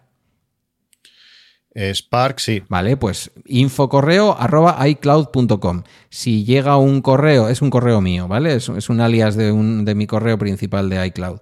Si infocorreo arroba iCloud.com. Si llega un correo, os, pido por favor que, que pongáis en el asunto mi eléctrico, porque lo que haré es crear algún filtro o alguna historia de tal manera que cualquier correo que llegue con mi espacio eléctrico a, mi bandeja de entrada, haré varias variables para que la gente no se equivoque. Eh, bueno, ya, ya, lo, acabaremos de hablar. De momento lo vamos a hacer así porque, y ya está. porque es fácil que es fácil que alguien no ponga y no salte y bueno, que es igual ya, lo hablaremos. que lo manden como quieran. Quiero decir que es simplemente compartir el correo contigo a través de Spark. Vale, vale. Bueno, ya hablaremos cómo hacer eso porque no lo he hecho nunca por, por ahí, ya, ya lo hablaremos. Así pruebas Spark. ¿Qué más? El lo que te he comentado antes de tema Home Assistant, eh, ya, lo comenté creo que en el podcast anterior, que había instalado Home Assistant y una de las gracias que tiene, o una de las suertes es que el, Mi eléctrico es capaz de exponer toda su información a Home Assistant y eso me da muchísima potencia para hacer un montón de cosas. He añadido mil cosas, eh, Pedro antes te he mandado una, captura de todo lo que estoy haciendo con, con, con Home Assistant. El coche, como digo, da mucha información, eh, cualquier, casi cualquier parámetro que se os ocurra está ahí.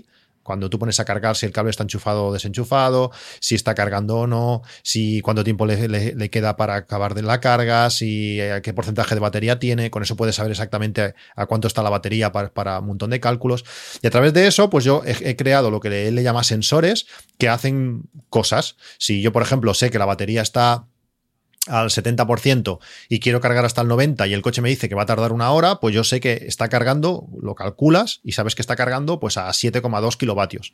Pues eh, eso me, me, me, dice un montón de cosas, yo cuando lo enchufo pues eh, me dice eso, a qué hora va a acabar, a qué velocidad está cargando y ahora lo que he hecho ha sido meter muchos eh, avisos, avisos de carga. Ahora, por ejemplo, el coche cada vez que, que da un salto de un, de un, 5%, creo que empieza en el 25 y 25, 30, 35, pues me, me llega un mensaje, una notificación al, al móvil lo podría mandar a WhatsApp, lo podría mandar a Telegram, bueno, a WhatsApp no se podría, a Telegram seguro, puedo mandarlo a diferentes sitios y te va avisando, pues mira, el coche está cargando a 6,3 kilovatios, eh, acabará a, este a esta hora y el porcentaje actual es de 35%, que lo bueno es que lo puedes activar y desactivar. Puedes, mm, si tú, por ejemplo, no sé, estás cargando el coche, el coche está al 30% y que hasta, hasta que no llega al, al 80% no me empieza a avisar. Pues de esta manera tú cuando llega a esos porcentajes te va avisando.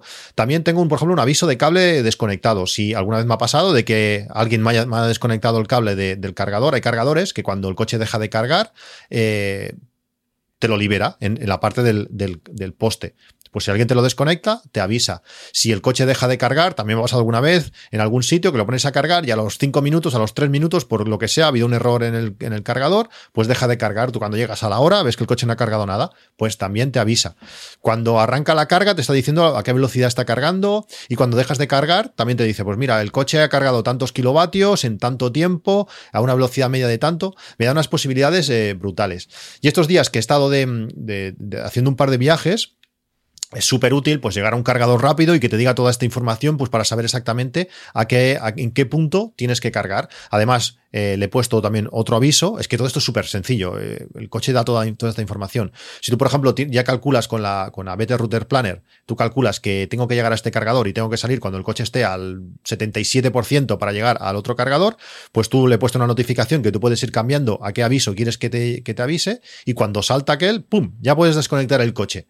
Y, bueno, te ayuda toda esta información que el coche yo creo que te lo debería decir, pues eh, ya te lo hace todo mediante Home Assistant.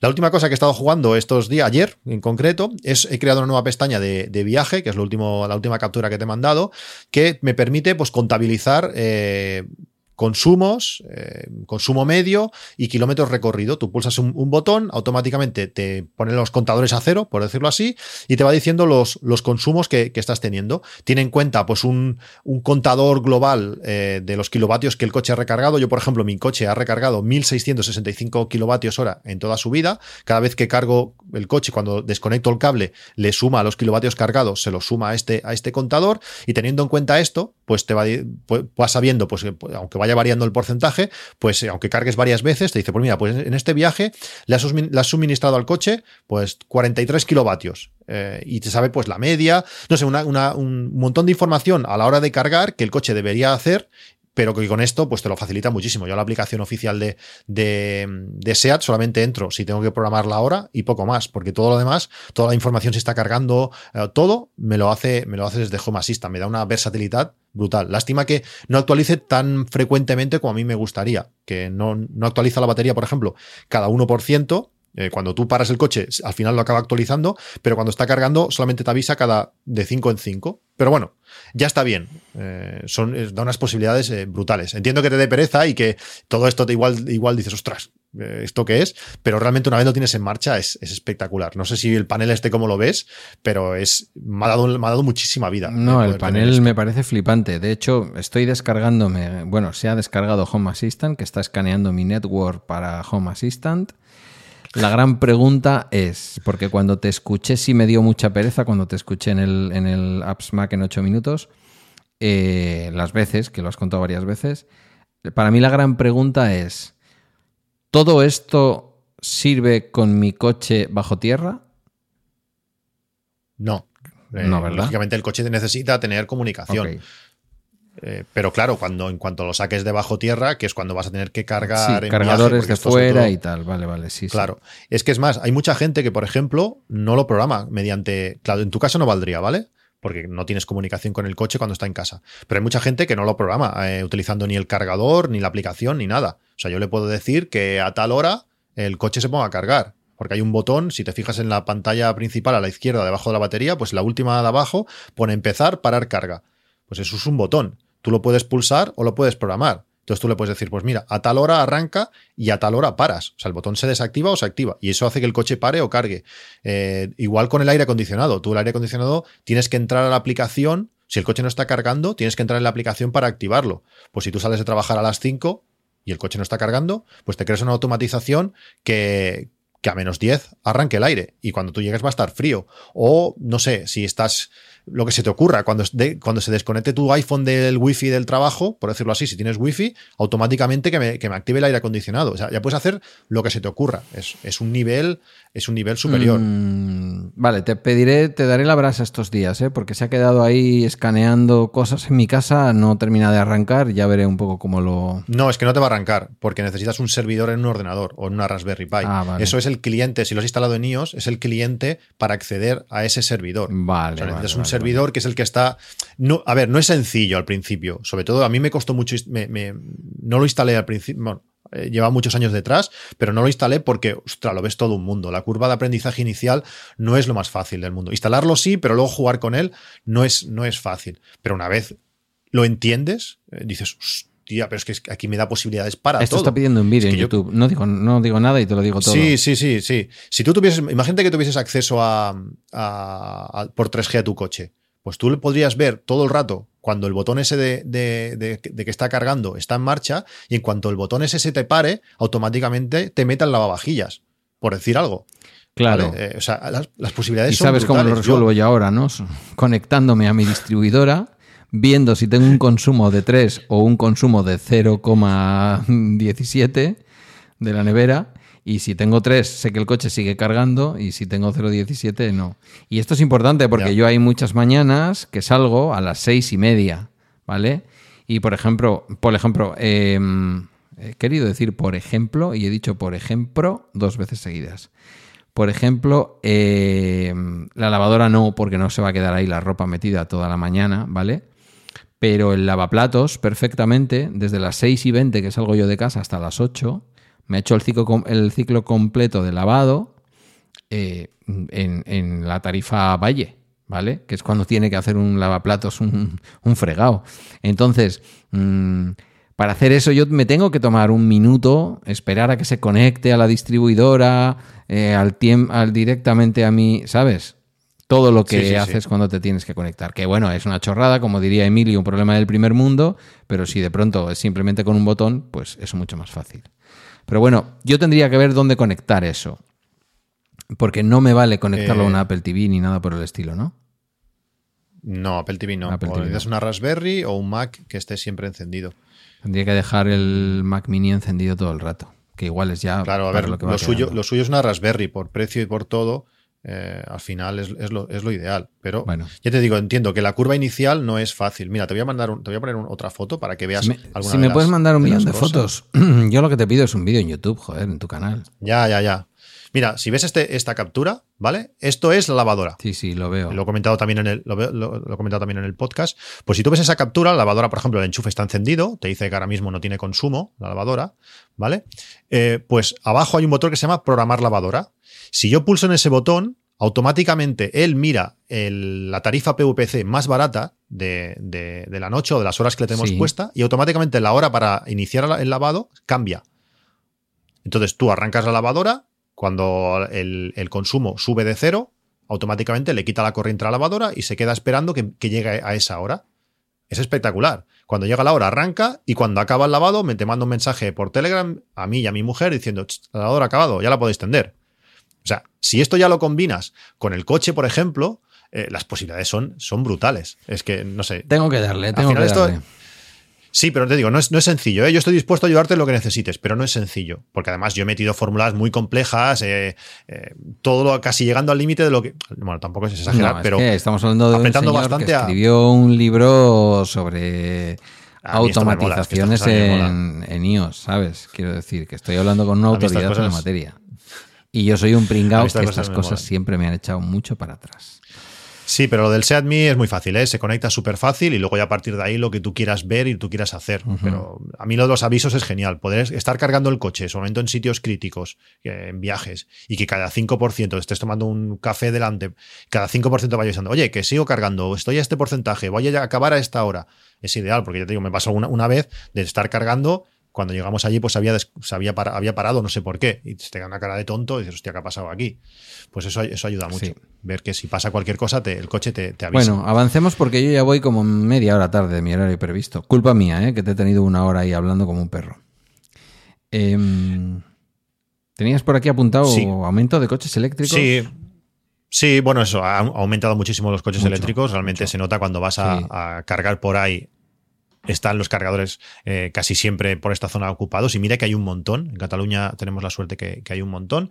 Pues eh, hay muchísimos coches. También hay bastantes híbridos, eh, híbridos enchufables pero han aumentado muchísimo y también, pues eso, mucha gente me ha contactado por, por privado diciendo, oye, que me voy a comprar este coche, con algunas dudas que, aunque las hemos comentado en el, en el podcast, pues que hasta que no llega el momento y te encuentras con el coche, mm, no te queda claro, porque ya también eso ya me pasó a mí, escuchando eh, Plug and Drive, que, bueno, sí, escuchas el podcast, le, prestas atención, atención, pero cuando te dan el coche dices, ostras, y ahora, ahora a ver, a ver si voy a poderlo cargar, a ver, a ver qué va a pasar. Pues eso, hay bastantes coches eh, eléctricos, algunos muy chulos, los ID4, por ejemplo, es un coche que está genial. Y bueno, y cada vez vamos a ver más. En, el otro día en, el Carrefour que fuimos estaba el, el Skoda Enyaq, es un coche gigante, gigante. No, no he visto lado a lado con el ID4 si es tan grande el ID4, pero allí en esa, la sensación que me dio ahí en el Carrefour es que es un coche La plataforma es la misma, lo que dice todo el mundo, lo que dice todo el mundo es que el ENIAC que mm, podría ser una alternativa bastante más razonable que el ID4. Lo que pasa es que esto es lo de siempre. Aquí se va a trasladar un poco la lucha de los coches tradicionales, ¿no? Dentro del grupo BAG te compras un Volkswagen con lo que eso supone, marca, tal, imagen, o te compras una Skoda. Pero yo he visto un montón de vídeos en YouTube y si tuvieras que guiarte por la opinión de un montón de gente que lleva probando coches en YouTube un montón de tiempo, el ENIAC está ganando al, al ID4, de momento. Pero bueno, ya veremos. Yo he visto los dos, pero te digo, uno en la calle y no me dio la sensación el ID4 que fuese tan grande, pero el Enyaq es, no sé, lo vi gigante, además con unas llantas brutales. No sé cuántas pulgadas era aquello, pero era un coche espectacular. Y ojito con algún chino que está llegando por ahí también, el Airway, no sé cuántos, mm, ya. A mí que me perdonen, a mí que me perdonen, ni, loco. O sea, ni loco. Mm, pasa cualquier cosa y luego qué. O sea, si ya con Tesla tienes tus cosas, bueno, ya con los, con los eléctricos mm, SEAT y estas cosas, cuando fallan, cuidado Imagínate los chinos. Eh, no, no, no. Y además que no son mucho más baratos. O sea, para mí que no me busquen. Luego lo típico, el menú, los menús que aparecen cosas en chino y estas cosas. Eh, lo veo muy, muy lejos. Hay chinos y chinos, eh, te diré. Mírate bien el, canal de, YouTube de 80% eléctrico. Mm, bueno, lo que he visto no ha habido nada que me guste. Ya, ya lo miraré, pero no, de momento no, hay nada. Lo que, no tengo tan claro es que tu próximo coche sea un Tesla, fíjate. Cada vez lo tengo menos claro. Aunque, Yo cada vez más, aunque hay una cosa que Tesla siempre va a estar por delante y es mm, ese concepto que a ti y a mí nos gusta tanto de que quien te hace el software te hace el hardware y, esa y, ese, esa continua mejora, ¿no? Es decir, que te puedes comprar un coche y a la de dos años tener un coche mejor que el que te has comprado. Y esto es muy curioso. Tema cargadores. Y Sí, cargadores. Si quieres lo podemos dejar aquí. Comentamos el tema cargadores. la última opción que, siendo así verano también hubiera estado bien el tema de, cargar para viajes, pero se nos va a hacer muy, pues muy largo. Y hablemos, hablemos de los viajes de cargar para viajes. ¿O quieres que hablemos ahora de cargadores? No, dejamos con los cargadores porque lo demás se, nos va a ir. Se nos va a ir. Eh, a ver si el próximo podcast pasa menos tiempo y aún estamos en época vacacional y lo podemos, lo podemos comentar. En cuanto a cargadores, una de las preguntas que también mucha gente de los que me han contactado eh, piden es qué cargador tenemos eh, y sobre todo ¿cuál recomiendas? Es algo difícil. No es, no es un teléfono que puedas ir probando. Al final yo tengo el que tengo y, ya está. Eh, Tú tienes un Pulsar. Mm, yo tengo el Pulsar Plus de Wallbox. Wallbox es una marca de referencia, no es la única y no es la mejor. Quiero decir que hay de todo. Yo le añadiría a mi Pulsar Plus una cosa que no tiene, pero que se le puede poner y que no se la puse, pero que con lo que acaba de decir mm, Cristian, pues puede no ser necesaria. Y es eh, un sistema que tú vas a saber el nombre, pero yo como ya soy un señor mayor se me habrá olvidado, em, por el cual cuando... Pinza perimétrica. Eh, exacto. Regulador de carga. Regulador de carga. Es decir, si yo en casa tengo 345, pongo el coche a cargar y le digo que cargue y enciendo la lavadora cuando me dé la gana sin problemas o han venido unos amigos y pongo el horno, se nos ha hecho tarde y de pronto puede coincidirme con la carga del coche, no pasa nada porque el coche detecta que se va a colapsar, vamos a decir, la, tarifa eh, y por lo tanto baja automáticamente la carga a, que, el, a que nos salten los, los, plomos que decíamos cuando éramos pequeños, ¿no? Eh, para mí es esencial. Eh, eso, es, lo que, eso es lo que ese es el tipo de, de, cargador que yo buscaría. Wallbox es una marca de referencia, tú tendrás seguramente alguna más, pero buscaría eso, un modelo sencillo, que se pueda interactuar con él por Bluetooth y por 3G si es posible, o 4G o lo que sea, y, que tenga esto, ¿no? Que, tenga la carga adaptativa. Sí, yo tengo el, V2C eh, Black. También de Wallbox. Para que le quede. No, no, es, de, creo que no, es de Wallbox, no. lo instalan los de. Ah, me sale FRG, no es FRG bueno, no, me acuerdo, es una, una, compañía conocida de, de instaladores de, en España y que tienen este, este cargador, que lo bueno que tienen es que si el cargador falla, pues lo, como lo fabrican ellos, pues lo reparan ellos. El cargador está bien, es un cargador robusto, tiene una pantalla que te dice en todo momento pues a qué velocidad está cargando, tiene unas lucecitas, el mismo cargador ya tiene una especie de soporte para colocar el cable. Lo que a mí me mata, tiene regulador de balanceador de carga, que eso también está muy bien. Lo que a mí me mata es que no tenga conectividad y eso, eso es un rollo. O sea, no poder saber cuánto ha consumido el cargador. Eh, a mí me gustaría probar el tuyo, porque creo que tiene, tiene web interna y puedes ver consumos, historias. tiene. Otra cosa es que, tú, que te llegue el wifi Tiene conectividad que le vendría muy bien, además para las actualizaciones, que sé que tiene actualizaciones pendientes desde hace un año cuando se instaló, pero que son imposibles de instalar porque yo no soy capaz de llevar allí. Eh, no soy capaz de llevar internet porque está a eh, dos plantas bajo tierra. Entonces me resulta difícil. Pero es muy fiable, es también como un camión diésel, quiero decir. Mm, por, el, por Bluetooth, eh, quiero decir mm, que va bien, que va muy bien. Quiero decir que. Yo, sin haberlo probado, eh, yo preferiría el tuyo. Sin haberlo probado, ¿eh? por toda la parte, esa, la parte estadística que, te puede dar. Si, son, si al final no falla mm, y puedes regularle bien la potencia de carga, ya está, no necesitas más. Que, tenga balanceador de carga, que eso es importante, para que no, porque no hay nada peor de que te salte el diferencial o te salte el contador inteligente y te quedes sin electricidad en casa, eso no hay nada peor. También hay que tener en cuenta que si por ejemplo tienes contratado tres y medio, por decir algo, eh, puedes llegar a pues igual a cuatro o cuatro y medio puntualmente sin problemas. Sí. Eh, que no va a saltar. Yo, por ejemplo, tengo contratado 4,4 y ha habido momentos de estar a 5 y durante por lo menos un cuarto de hora y no, y no salta, va por porcentajes. si te metes en la página de tu distribuidora, te va a decir que en algunos momentos del año has alcanzado un, pico de X y dices, ¿cómo voy a alcanzar ese pico si no lo tengo contratado? Lo alcanzas. Sí, sí. Y pueden ser picos muy altos. Durante 3, 4, 5 minutos pueden ser muy altos o más. Creo que si es por debajo del 10%, aguanta casi una hora. Si, si es un 25%, igual son 20 minutos. O sea, eh, por ejemplo, tú pones una lavadora, una lavadora que gasta, eh, la mía eh, creo que es 1,08 kilovatios, por lo menos la que normalmente utilizamos, y, pega varios picos de 800 vatios durante 6 o 7 minutos. Es decir, que me da mucho margen para estar las dos cosas en marcha. En ese sentido no, no es problema. Hay más cargadores, está el Polycharger, que, que, también es bastante conocido, pero creo que tiene los mismos problemas, entre comillas, que, que el mío, que no tiene comunicación. Instalaciones, estos cacharros no son baratos, entre 600 y 800, 900 euros. Eh, cuanto más cosas hacen, pues más caros son. Y entre pitos y flautas, instalación y no sé qué, se te puede ir a 1.600, 1.700 euros la instalación con todo. Mm, bueno, cargador y instalación, pues ese, es el precio. No es barato.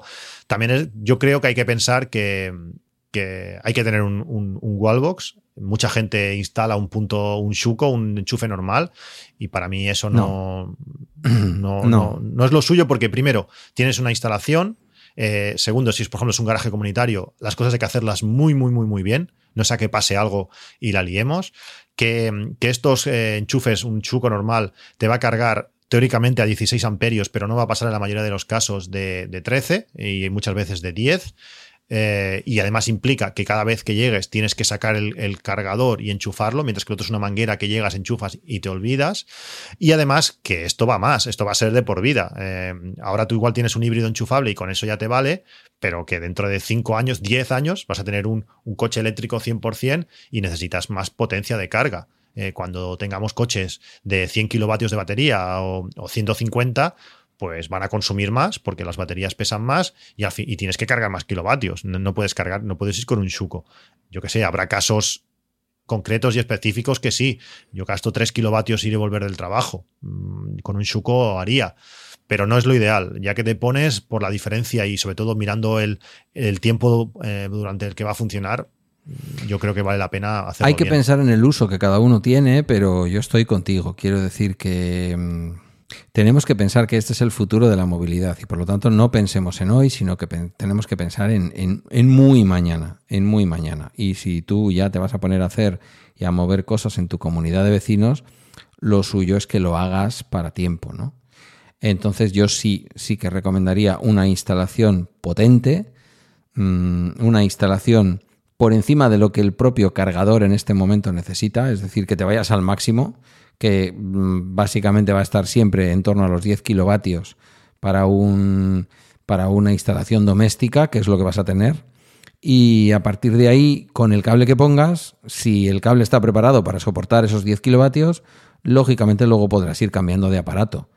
Que como dice Patuflinks, eh, no son baratos. Es decir, yo le pedí a SEAT que me sacara de la factura del coche porque me lo regalaban que me lo sacaran de la factura del coche y al final pagué por separado como 700 y pico euros. Eh, y, era uno sencillo, ¿vale? No era malo, pero sí sencillo. Es decir, que mm, perfectamente 800, 900 euros y al final entre una cosa y otra la instalación me costó mil y pico euros. Con lo cual, pues ya estamos viendo que casi 2.000 euros. De los cuales normalmente, y en estos momentos también, eh, el PIB eh, te lo subvenciona. Quiero decir, no subvenciona solamente el vehículo, subvenciona también el punto de carga. Y esto es importante saberlo. Sí, si tienes pensado un coche eléctrico, tampoco es un mal momento de, pensar, mira, pues ahora que lo paga más o menos bien, pues instalar un punto de carga si lo, tengo aunque lo, Aunque lo vayas a instalar dentro de dos años, o sea, aunque vayas a, a, comprar el coche dentro de dos años, la instalación tú la puedes hacer. Nadie te obliga a que tengas coche eléctrico para que te subvencione la, la instalación, porque la, instalación fue, en mi caso y en el, tuyo me imagino que también, una instalación completamente aparte, es decir, una subvención distinta con su propio cauce y de hecho la, la, subvención, por una cuestión de fechas, la subvención del punto de carga fue con el PIB 19 y la del vehículo eléctrico fue con el PIB 20, o sea que fueron incluso dos convocatorias subvencionales distintas. Pero bueno, en cualquier caso, eh, yo lo que sí recomiendo a la gente es que busque por Telegram los canales autonómicos que hay de la Asociación de Usuarios de Vehículos Eléctricos, de AV, o entre en la página de AV, porque ahí lo que se va a encontrar, además de nuestro podcast, hay otros podcasts, Plug and Drive, el, de, el que digo, el de Daniel eh, Pérez CV, que busquéis todos los podcasts y que busquéis las asociaciones y los canales en Telegram porque ahí es donde de pronto tú estás súper caliente para comprarte el Peugeot no sé cuántos y alguien te dice, ojo, no te olvides de comprar la extensión de carga que cuesta solo 150 euros y que te va a permitir cargar a 32 amperios, cuando en realidad si no, solo vas a poder cargar a 16. Ese tipo de detalles que los comerciales que nos están vendiendo los coches eléctricos, excepto en Tesla, todavía no conocen, eh, los compañeros de las asociaciones lo conocen y te van a decir los fallos de tu coche y te van a decir por qué es mejor que en lugar del Peugeot, más allá de la estética, te compres el Corsa, porque son el mismo coche pero es más barato y además hace no sé qué. Este tipo de detalles, como los de los cargadores, a ver que nosotros estamos aquí, pero ya veis que os podemos decir algo genérico. Pero ya si tenéis una consulta concreta, buscad en Telegram los canales de las asociaciones de usuarios de vehículo eléctrico porque es la caña, la cantidad de cosas que sabe la gente y además la- el cariño con el que la gente lo comparte. Sí, también los mismos canales de- del coche que te quieras comprar, También. seguro tiene un canal en Telegram Sí, sí, y puedes verlo. también. Porque son cosas que cuando tú tengas el coche a la semana te vas a dar cuenta, pero ya no lo puedes devolver. Pues si te metes en el canal y preguntas un poco, ya ves cada coche cuáles son las ventajas y los, y los inconvenientes que tiene, que tiene Es cada, que cada uno aquí de lo ellos. hemos repetido dos o tres veces. Lo hemos repetido con respecto al Peugeot. ¿Te compras un Peugeot 209 es ahora el que se vende? ¿El, el E E209? 2000, do- 2009 me parece. No, bueno, claro, tienes el, 2009 que es el, Sí, bueno, el, el sub. el sub, sí. Eh, Sí, sí. Es un coche precioso. Vale, te lo vas a comprar. Y cuando te estás flipando de lo bonito que es el coche, de que es el coche que tú querías, de que tal, de que cual, de que va de maravilla, alguien te dice, ya, pero ¿sabes que solo carga a la mitad que un mierdecilla de mí eléctrico? Ahí va. Sí, ¿Y, carga esto por qué? Y te quedas. No, porque tenías que comprar por 150 euros un extra que no te lo han contado. Dices, por 150 Sí, euros falta- voy a estar toda mi vida con este coche cargando a la mitad. Porque Te falta un borne que, para que pueda cargar en trifásico y en ciertos cargadores, cuando el cargador baja la, la potencia de carga por, por cada fase a tres y medio, pues tú cargas a tres y medio porque no tienes la segunda fase para meter Correcto. hasta Y nadie te lo cuenta. Y no te lo cuenta. Fíjate que vas a ir a comprar un coche térmico y te van a intentar convencer de que le pongas el extra del cenicero ecológico que hace no sé qué con el cigarro. Cualquier mierda que lleve el coche. Pero esto no te lo sabe vender el comercial. Por eso es bueno, como ha dicho eh, Cristian, no solamente las asociaciones, sino como es nuestro caso, que estamos en, en los canales, porque hay un canal que se llamaba Mi Eléctrico, por lo menos aquí en Euskadi se llamaba Mi Eléctrico, pero que ahora ya es de los tres vehículos, del Mi Eléctrico, del EAP y del, y del CityGo. Y ahí, si tú entras y dices, hola, buenas chicos, no es el caso porque ya no se venden, pero hola, buenas chicos, me quiero comprar este coche. Bueno, imagínate que fuera de segunda mano. Eh, ¿Qué tengo que tener en cuenta? Pues ten en cuenta esto, lo otro, lo demás allá y al final haces una compra informada que no la vas a poder hacer en el concesionario. Sí, es así de triste. Bueno, tío, Sí, lo dejamos sí, aquí. porque yo me tengo que ir y oye, ha sido un placer. Mm, Igualmente, a ver si con la excusa de, de hablar sobre, sobre las cargas en viaje, que tengo muchas cosas, que al final era el motivo del, del podcast de Estoy, hoy, hasta para el, mí era estoy hasta el 30 de vacaciones y además me iré con el coche eléctrico posiblemente a Francia. Con lo cual, si quieres grabar en algún momento, no sé, de la semana que viene, aunque lo emitamos Perfecto, un poquito te más cojo la tarde palabra. o lo que sea, Sí, sí, pues te cojo la palabra porque estoy teniendo unos problemas para poder viajar a- al Pirineo aragonés brutales. Eh, hay pocos cargadores, los que están, están están estropeados o con problemas. Por ejemplo, en Jaca, que solamente hay un cargador, está, está estropeado. Eh, hay otros que están medio apagados. No sé cómo lo voy a hacer. Va a ser un poco, un poco rollo. Y quería hablar un poquito de, de todo esto, de cómo lo estoy preparando y las diferencias de, de cargar en el día a día, en viajes relativamente cortos y en viajes largos, como, como iría la cosa. perfecto, pues lo hablamos si quieres la semana que viene. Muy bien, Venga. Pedro, pues nada, un placer, placer volver a oírte y nos vemos en el próximo capítulo. Lo mismo te digo, venga, buenos días a todos, buen día, Hasta luego. adiós.